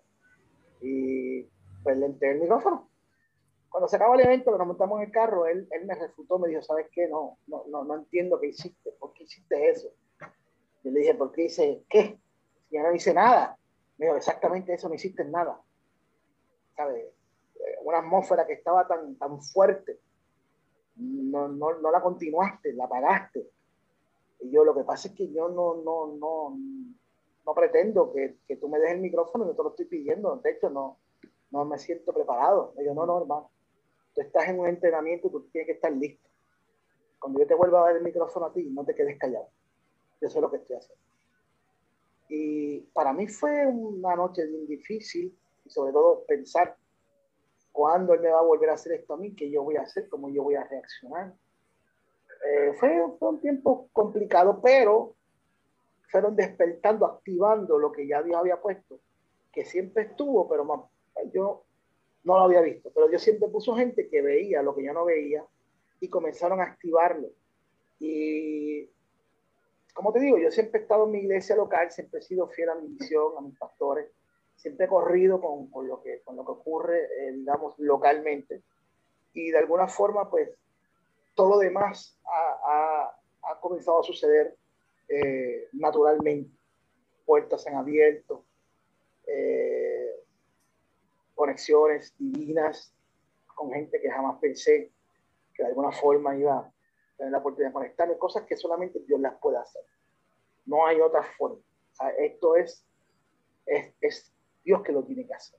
Puerta que tú tocas, puerta que tú abres, puerta que se te puede cerrar en cualquier momento. Puerta que Dios te abre, nadie la cierra. Igualmente, puerta que Dios cierra, nadie la abre. Y comenzamos a, a fluir en el aspecto profético, eh, porque tuvimos un entrenamiento y entendimos la, la necesidad del mover profético en la iglesia pero entendimos también la, la gran responsabilidad. Y es una carga que tenemos hasta el día de hoy y estamos diseñando, eh, sentido la necesidad de diseñar una escuela virtual eh, que tiene que ver con principios, protocolos y fundamentos proféticos. Estoy trabajando el material, estoy organizándolo para tratar de llevarlo a una escuela que pueda durar 6, 7, 8 clases, en este caso sería en semana, eh, porque creo que la iglesia eh, necesita entender el modelo profético, la iglesia es profética, necesitamos eh, personas como tú que hagan foros como estos, que entiendan lo profético, que tengan un discernimiento de los tiempos, necesitamos pastores que tengan un discernimiento profético, apóstoles, servidores, diáconos, ujieres, bueno, yo no creo en ujieres, yo creo en servidores, eh, ministros de, de, de, la adoración. Este, creo que es muy importante. Y creo que es un, es un, tema que crea también mucha controversia, crea también, a algunos le crea un poco de temor, pero es porque no hay un entendimiento claro. Y yo aprendí de primera mano, sobre todo el aspecto protocolar de lo profético, cuando sí, cuando no, eh, fundamentos, principios que creo que son importantes de alguna forma, pues uno poder transmitirlo a una generación que se está levantando y, y, es algo que quiero hacer, algo que, que se ha puesto en mi corazón. Eh, lo hemos hecho eh, en algunas iglesias ya presenciales, años anteriores, pero lo hemos querido eh, organizar para poder traerlo llevarlo presencial donde haga falta, pero poder hacerlo virtual, porque a través de estas plataformas la limitación es, bien poca, tú sabes, el cáncer fuerte.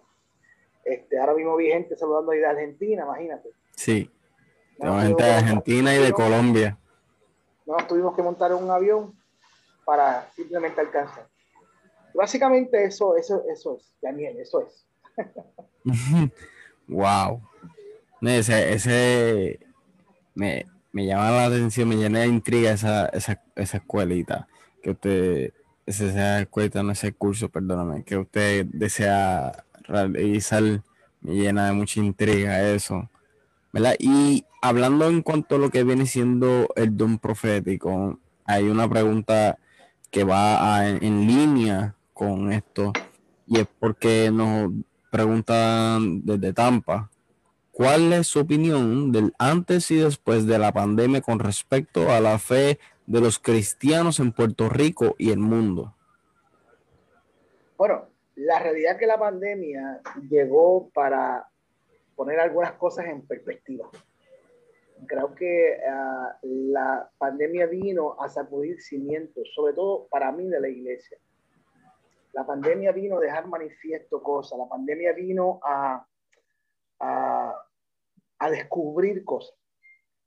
Eh, yo hablo por mí, en marzo, cuando hubo este cierre, eh, te soy bien honesto, teníamos la agenda por ahí para arriba y de momento todo se fue cancelando, cancelando, cancelando, cancelando. Estábamos en marzo y eventos de mayo, de junio y de julio los estaban cancelando y yo, yo caramba, yo pensaba que esto iba a durar dos semanas y esto ya se acababa, pero no. La realidad es que cuando comencé a ver esto, comencé, de momento la ansiedad me visitó, pero de momento comencé a entender que, gracias, comencé a entender que, que era, era un momento de tornarnos al Señor, de escudriñar nuestras intenciones, de, de, ver dónde realmente estaba nuestra fe, dónde estaba nuestra motivación. Si la motivación estaba en nuestras agendas llenas, en nuestros viajes, en nuestras redes sociales, eh, tú sabes, si estaba en nuestro núcleo de, de grandes amistades de, de alto nivel. Um, de momento lo vimos en cero y creo que nuestras, nuestras motivaciones comenzaron a ser cuestionadas. Comenzaron a ser cuestionadas porque comencé a predicar por la gracia del Señor desde mi casa. Iglesias comenzaron a pedirnos que predicáramos en sus servicios, pero sin todo el mundo en su casa, por Facebook Live. Eh, ya cuando la cosa empieza a avanzar, que ya podían haber 10 personas dentro de la iglesia, comencé a predicar en iglesias vacías. Me recuerdo como ahora mismo prediqué en máxima alabanza. Correcto, yo estuve presente. Sí. Sí, yo fui que bregó, yo sé que trabaja con el área de streaming de la iglesia.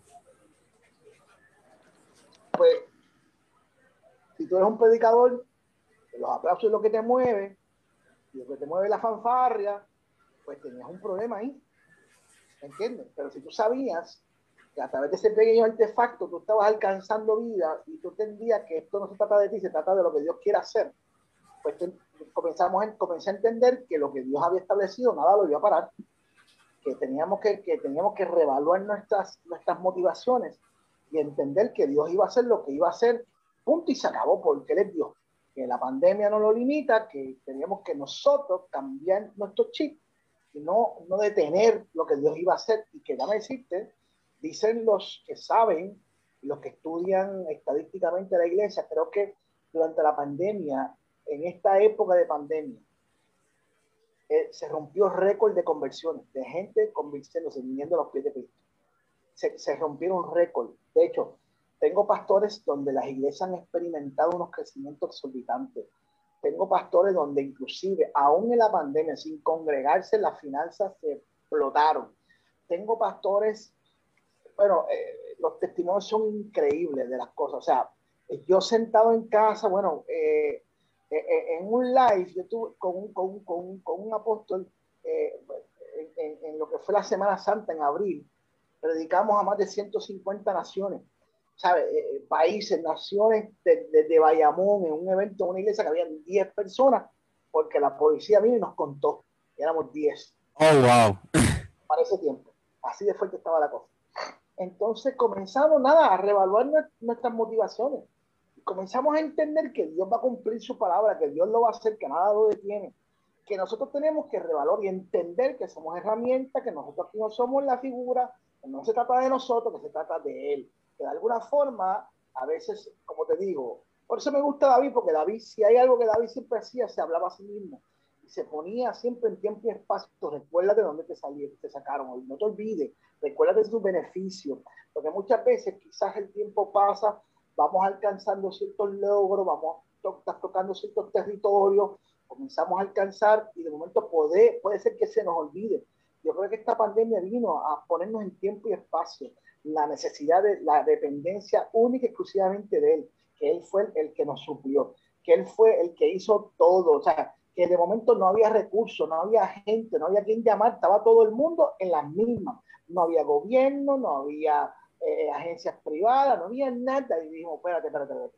Es el momento, me, gusta, porque hay un salmo que dice, que de alguna forma, no es que sea malinterpretado, pero la Biblia dice, alzaré mis ojos a los montes dice David, ¿de dónde vendrá mi socorro? ahí mismo se contesta y dice, mi socorro viene de Jehová, que hizo los cielos y la tierra. ¿Qué pasa? Es interesante porque quizás en las traducciones no se parte de la premisa que David se está haciendo una pregunta y se está preguntando a él mismo, ¿alzaré yo los, mis ojos a los montes? ¿Por qué? Porque en ese momento eh, eh, eh, los, dioses, ¿verdad? Estos dioses paganos se, subían a los montes, estaban en los montes. Y cuando esta gente que no le servía al Señor, o no estaba conectado con el Señor, querían adorar, tenían que subir a los montes, adorar sus dioses. Entonces él decía, entonces cuando esta gente necesitaban buscar un refugio, miraban al monte. Miraban a los montes, porque entendían que en, en esos montes están nuestros dioses, en esos montes están en que nosotros confiamos. Entonces David decía, ¿alzaré yo mis ojos a los montes? Y entonces se pregunta, ¿y de dónde vendrá mi socorro? Y ahí él se contesta, mi socorro viene de Jehová, que hizo los cielos y la tierra. En otras palabras, fue el que hizo el monte, donde tú tienes los dioses tuyos, que de ahí no viene el socorro mío, el socorro mío viene del que hizo el monte, donde tú tienes los dioses tuyos metidos.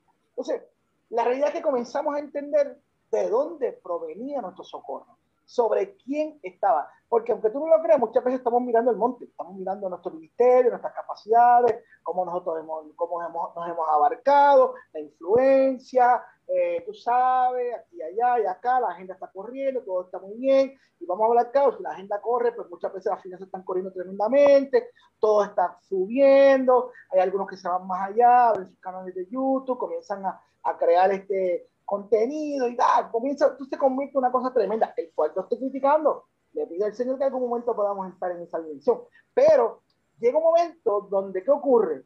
Yo creo, porque aquí ministerios grandes, porque todo el mundo cayó en lo mismo, ya, no hay rey. Aquí no importa si tenías un mega templo cerrado, si tenías una, nada, una mega agenda cerrado, aeropuerto cerrado, congreso cerrado, nada, todo cerrado quedamos todos en nuestras casas. Ya se acabó. Todo cancelado, todo, todo, todo cancelado. Pero cuando nos conectamos al Señor, dentro de la pandemia, se abrió un portal. Donde yo dije, wow, esto es increíble, yo nunca me he sentado predicando en mi casa, sentado, sentado en mi habitación.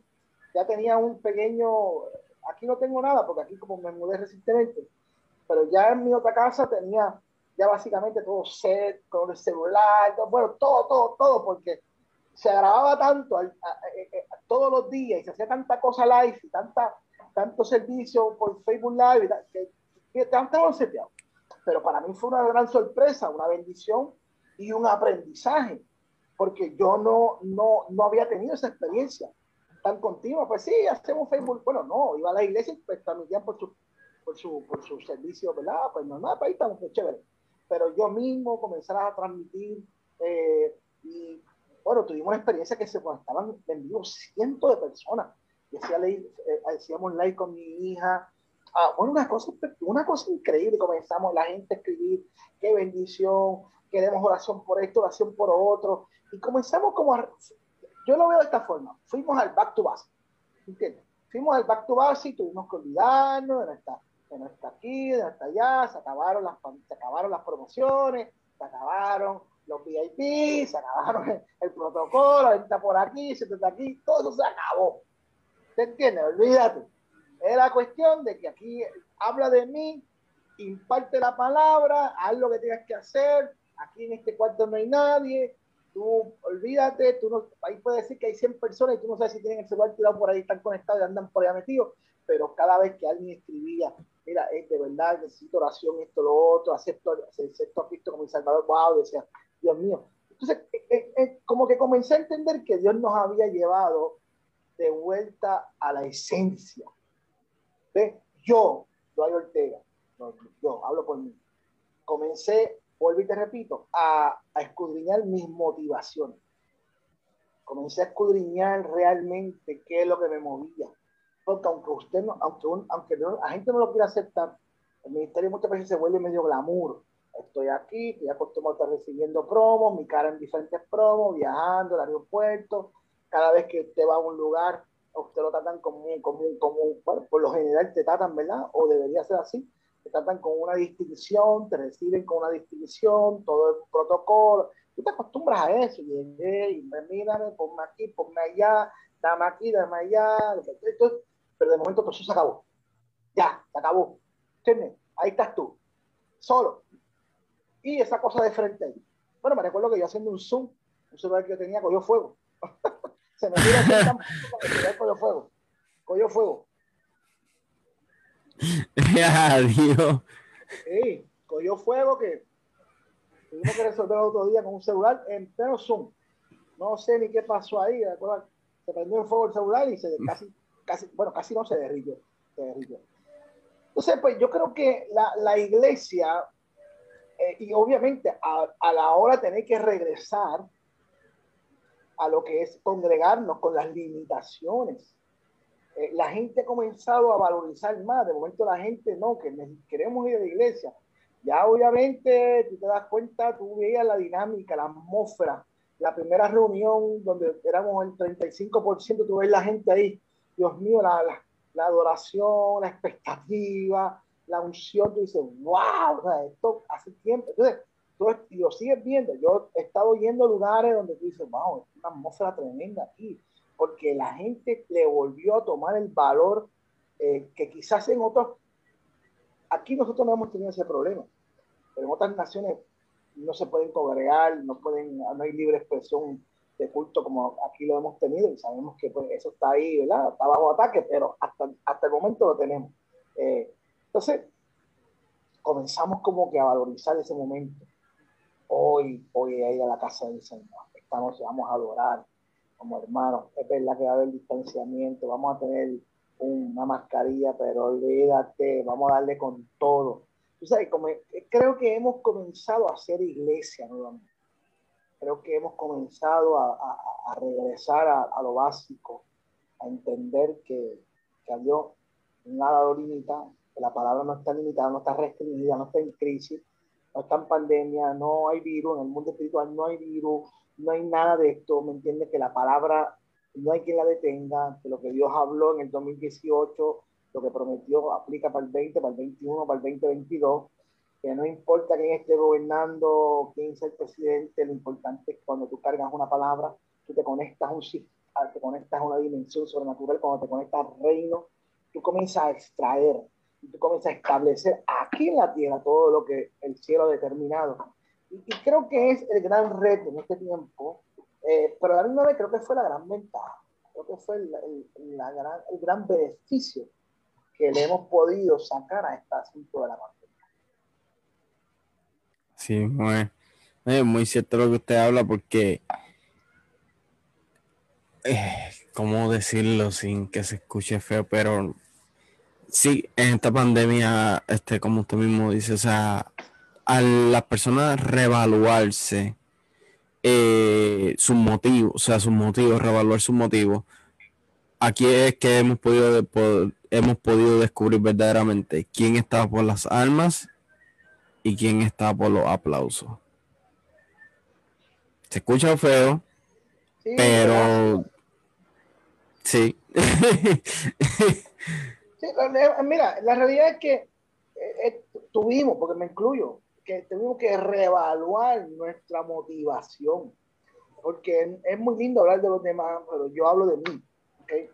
Porque creen, cuando usted está en un lugar y usted lo están recibiendo con bombos y platillos, usted lo están eh, con, con, escolta, con quieres agua, la quieres templada, la quieres media fría, quieres esto. O tú, tú, tú, oye, como dicen en el barrio, aquí en Amargo Dulce, no está mal, no, no, lo estoy criticando, Estoy diciendo que en un momento dado eh, se puede uno aclimatar a eso. Y cuando, cuando vienes a ver, puede, puede haber de alguna forma algún, algún, algún pequeño desvío. Y puede uno comenzar a pensar que se trata de uno. No, espérate, ya, yo soy el de la, el de la unción, soy yo. ¿Me, me entiendes? Puede, entonces, puede comenzar uno como que quizás a, a, a, a, a de lo que esto se trata. Y hay que tener cuidado, ¿me entiendes? Yo creo que esta pandemia vino simplemente, como te digo, a llevarnos al back to base. Se trata de Todo es para él, todo es por él.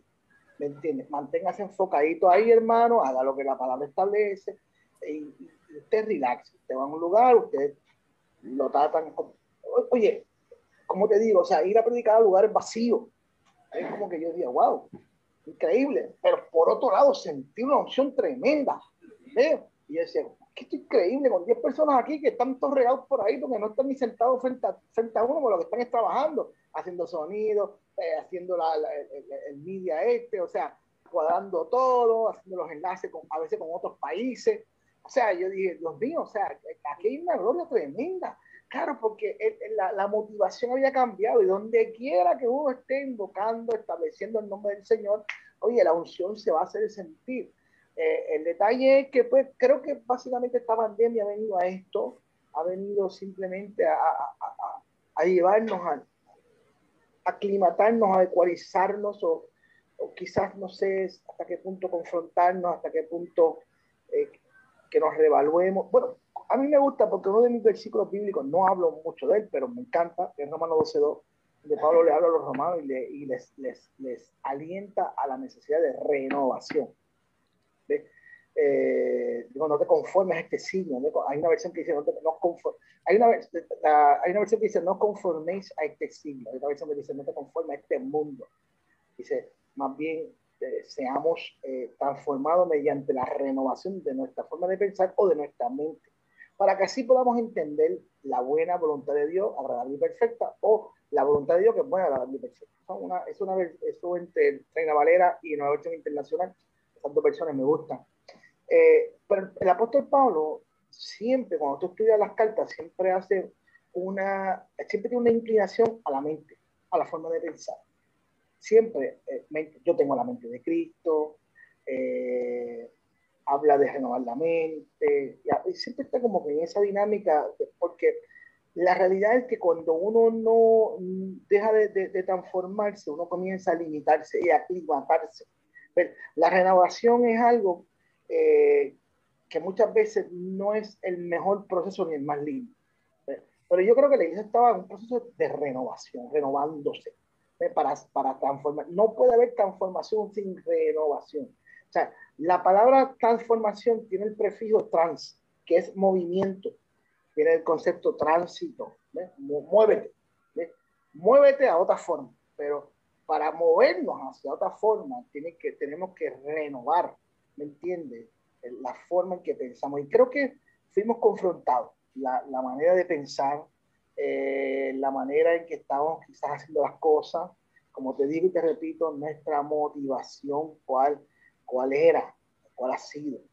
Eh, y, no es un asunto de pecado, no es un asunto de, que quién está mal, es que simplemente, aunque uno no lo quiera creer, eh, uno entra en esta, en esta dinámica de, pues, nosotros acá pues, somos los que somos, y después entra uno esa dinamiquita de, de pensarse de que quizás se trata de mí, o si no, no estoy, esto no funciona.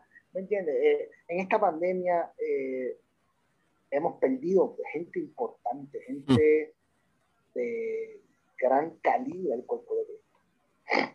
Eh, es impresionante las personas, hombres y mujeres de Dios de alto nivel, que que de alguna forma en esta pandemia, no todos por la, por la misma razón, pero durante este tiempo de pandemia, o sea, eh, de alguna forma ya no están con nosotros, ha sido grandes pérdidas, pero de alguna forma Dios sabe todas las cosas. Eh, creo que de alguna forma Dios nos ha trastocado y nos ha, nos ha llevado a que mírame a mí, confía en mí, honrate conmigo, háblame a mí, ¿ves? Entonces yo, pues, por eso te digo, creo que de alguna forma estamos, nos han llevado al back to base. Fóquese en mí, miren en mí para que usted no se hunda en medio de la tormenta. No le pasó a Pedro. ¿eh? Estaba muy bien, sostenido. Cuando tú, cuando, cuando estamos fundamentados, cuando estamos enfocados en lo que tenemos que enfocar, por lo general nos mantenemos de pie donde otros se A la que la mirada se desvía, pues vamos a estar como todo el mundo. O sea, a Pedro no le ocurrió algo que no le ocurre a cualquier persona, que se hunde en el agua. El, detalle no fue lo que le ocurrió por, por quitar la mirada, el detalle fue lo que le ocurrió por mantener, cuando tuvo su mirada, que se mantiene de pie, donde regularmente todo el mundo, o regularmente no, donde todo el mundo se hunde. Entonces, el mensaje aquí es, mira lo que somos capaces de ver cuando el enfoque es correcto. Un asunto de enfoque, porque la gente se enfoca más que se hundió. No, no te enfoques en eso, enfócate cuando estuvo parado, ahí, ¿entiendes? Que eso no lo ha hecho nada.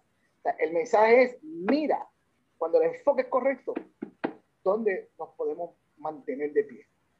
En medio de, de una tormenta, donde regularmente todo el mundo se hunde.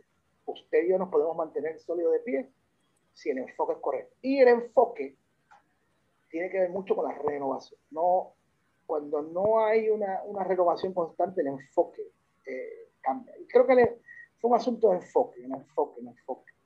Dios vino en esta pandemia, creo que todavía lo está haciendo, a, trabajar, a tratar con estas motivaciones. De verdad que sí. Así mismo verdad. Y hablando de todo lo que viene siendo la renovación, estos cambios que están habiendo, eh, ¿verdad? para ir culminando, eh, una de las preguntas que le tenía es, ¿cuál es la visión y la misión de su ministerio? Ya nos habló, ¿verdad? Que va a estar eh, prontamente hablando, dando unos cursos proféticos eh, o sea, sobre lo que es la profecía, que es algo que me causó bastante intriga, porque pues es algo que es excesivamente esencial tener conocimiento en estos tiempos, eh, especialmente, por lo menos, eh, en adición a cuál es la visión y la misión de su ministerio actualmente.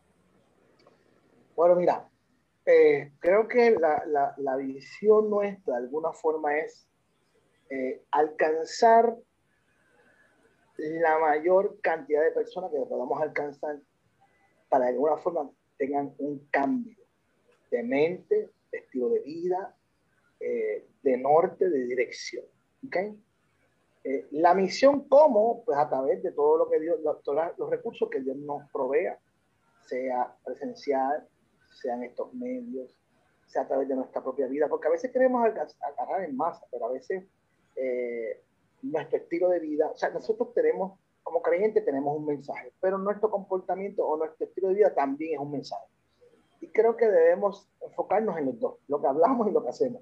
Ambos, ambos tienen la capacidad de, de, de comunicarse. Y creo que de alguna forma nuestra visión eh, no es una visión complicada, es alcanzar la mayor cantidad de personas que Dios nos permita en el tiempo ¿verdad? que estemos acá. Eh, alcanzarlos para que de alguna forma puedan cambiar su estilo, puedan conectarse a una palabra. Eh, yo pastoreé cinco años, no lo dije, ¿verdad? Pero pastoreé cinco años y lo, y, lo más interesante es ver gente que llega rota, destruidos, sin fe, sin esperanza, matrimonios están ya, fíjate, nos divorciamos. Eh, ver jóvenes, eh, me recuerdo me llegó un padre de familia soltero con tres niñas, eh, Eduardo, su esposa lo había abandonado y lo había dejado con tres niñas pequeñas, estoy hablando pequeñitas, y él llegó a nuestra congregación. Y bregar con casos así, pero ver a un Eduardo hoy día, que aunque vive en la ciudad de Texas, se este, casó con una muchacha que tenía dos nenas y él con tres tiene cinco. Eso tienen, olvídate, eso ya la nena ya es tan grande. Pero ver, verlo perseverando, verlo en el ministerio, ver uh, cómo pudo sobrepasar esa crisis, esa situación, cómo pudo sobreponerse por su confianza en el Señor, cómo nuestra iglesia, nuestro ministerio le proveyó el, el, el, los recursos para él poder seguir hacia adelante. Eh, es una bendición eh, poder alcanzar, nuestra visión es alcanzar la mayor cantidad de personas que podamos, que puedan encontrar su norte, ser efectivos dentro del cuerpo, porque tengo la convicción de que todos tenemos algo que todos tenemos algo que decir, Dios quiere usarnos a todos. Eh, la misión, pues obviamente, pues eh, a través de la forma que Dios ponga los recursos, creo que este es un tiempo donde yo le estoy dando al Señor para eh, recursos no económicos, sino recursos de conocimiento para este tipo de medios. Porque creo que esto, ahora mismo, eh, los que no le sirven al Señor están utilizando estos medios ahora mismo, ¿verdad? No quiero mencionar, pero ahora mismo Nicky Jan acaba de, de, de, tener un, como un canal virtual y tú miras ese, ese, tú miras ese, ese escenario, es una cosa espectacular, molusco. Yo digo, wow, imagínate eso, pero para el Señor. Hmm. Eh, ese es el nivel que estoy hablando. O sea, que podamos en esos foros y podamos alcanzar jóvenes, eh, que no haya frontera en cuanto podemos desde aquí transmitir de Estados Unidos, Centro, Suramérica, Europa. ¿Sabes lo que es eso? Que podamos alcanzar más haciendo menos, los recursos, el conocimiento correcto. Yo estoy orando al Señor para algo así, porque creo que es un asunto, no, no, no tiene que ver ni con dinero, tiene que ver con, con, con, con recursos, uh, con el entendimiento. Eh, porque creo que vamos a alcanzar más haciendo menos y vamos a ser mucho más efectivos eh, en, en, lo, que tenemos que hacer. Esa es nuestra visión, nuestra misión, hermano. Esa es nuestra visión, nuestra misión. Me encanta, me encanta porque él, él va a la par con mi visión y mi visión también y el mismo punto de vista que usted acaba de poner en cuanto a medios de comunicación seculares, el alcance que están teniendo, si lo tuvieran de igual manera eh, los medios de comunicación eh, eclesiásticos, es el mismo punto de vista que yo tengo de igual forma también. Y digo, ¿cómo sería si fuera ese mismo alcance, con esa misma, este, eso tiene una palabra, pero no me recuerdo ahora mismo. Anyway, con esa misma cantidad de, de sí, de alcance, pero de, se me fue la palabra. Influencia, gracias. De influencia, o sea, siempre me hago, siempre me hago esa misma pregunta también. De verdad, dando culminación a esto. Le quiero agradecer eh, grandemente, ¿verdad? Por el tiempo que nos ha prestado, por abrir, abrir su corazón, ¿verdad? Y darnos esta palabra que yo digo, yo puedo, estar, yo, puedo, yo puedo estar aquí hasta las 2 de la mañana, además hasta mañana. Yo, puedo, yo tengo el Zoom que me dura 24 horas la transmisión, que puedo estar las 24 horas transmitiendo feliz, escuchándolo, porque verdaderamente algo que me, me llena, me llena de gozo, me abre la, el apetito espiritual, como uno dice. O sea, y es algo que hace falta y es uno de los propósitos principales de de estas entrevistas, o sea, es eso, uno llenarse de la historia y la testimonio, trayectoria, etcétera, de, de personas, ¿verdad? Como usted que han pasado situaciones bien difíciles como las que nos ha compartido y ver dónde están hoy día, gracias a que se han agarrado de la mano de Dios y de cómo Dios ha obrado en sus vidas porque ustedes han permitido que el Señor haga su voluntad en ustedes como Él desea. O sea, ese es el propósito de esto. Así que le quiero agradecer, ¿verdad? Por aceptar primero, que, primero que nada la invitación. Y antes de despedirnos, ¿verdad? Me encantaría que nos despidiera con una oración. Claro que sí. Oye, agradecido por este espacio igualmente que tú, yo cuando hablamos de la palabra, creo que el tiempo uh, corre. Eh, sí, Sacho. Creo que de eso se trata. Este, pero agradezco también eh, la oportunidad, agradezco el espacio eh, dado eh, por el Señor, pero a través de, de este medio, declarando que esto seguirá en aumento y mm. seguirá reestructurándose y alcanzando eh, los niveles que Dios quiera que alcance para gloria y honra de su nombre. Creo que lo mejor es para el Señor y todos los recursos que te hagan falta, que, que el Señor así de, igual manera los, los, los, conceda para que obviamente pues, el alcance sea ilimitado. Eh, la Biblia habla de Job, creo que Job te dice, aunque tu comienzo sea pequeño, tu estado final será grande. Yo creo en un Dios que hace cosas grandes. Te habla uno que estaba en cero, cero, cero, sin posibilidad alguna. Obvio, eh, no le quiero echar la culpa al diablo, son decisiones que se toman, eh, pero la realidad es que al final de cuentas Dios, cuando mete su mano, eh, aumenta. Y estoy creyendo para ti que esto siga alcanzando, siga evolucionando hasta alcanzar que un día yo diga, wow, yo estuve ahí, yo estuve ahí. Este, siga el Señor conectando con, con grandes recursos, eh, para que puedas este, seguir bendiciendo. Así que gracias, gracias y adelante en el Señor. Hemos estado muy, es una, eh, una, ¿cómo se llama esto? Este, un, un, foro diferente, pero muy, muy agradable. Así que tus preguntas, pues son preguntas muy, eh, muy acertadas, muy, eh, creo que no son rebuscadas, es lo que es, lo que de alguna forma la gente quiere escuchar y, y me parece muy bien, me parece muy bien. Así que gracias nuevamente, permíteme orar, eh, ah. Gracias a los amigos que han estado conectados. Tengo amigos que han estado conectaditos por ahí los que van a estar en la retransmisión. Eh, agradecidos también. Así que, Padre, te bendecimos, te honramos, te damos gloria, te damos honra. Señor, gracias. Porque tú tienes control. No hay casualidades. En tu agenda están todas estas cosas escritas. Yo te doy gracias por foros como este, Señor que tú estás levantando con alcance, Señor, mundial. Gracias, Señor, por esta visión. Tú eres el que pone nosotros el querer como el hacer por tu buena voluntad. Gracias por la vida de Daniel, Señor. Sigue usándolo con poder, cualquiera que sean la necesidad, recursos, para que esto siga alcanzando, Señor, los niveles que tú hacías determinados, Señor. En el estado declaramos que todo tú lo facilitas, Padre. Sobre todas las cosas, queremos que la palabra que se lanza a través de esta plataforma sea de bendición.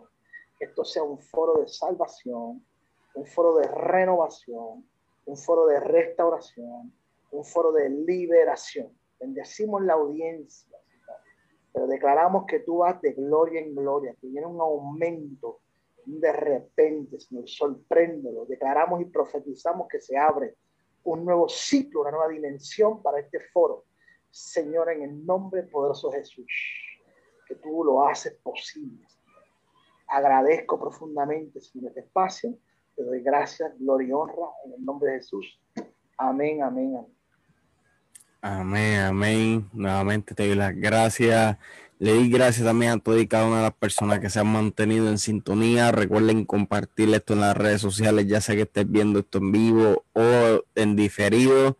Esto estará disponible en formato audio en todas las plataformas de podcast, incluyendo Apple Podcasts, Spotify. El link de esas plataformas está en la descripción del video. También va a estar disponible en mi canal de YouTube, el cual el link también se encuentra en la descripción del video de igual forma. Este ha sido Janiel Vega junto al profeta Dwight Ortega en mi trayectoria. Nos vemos la próxima semana.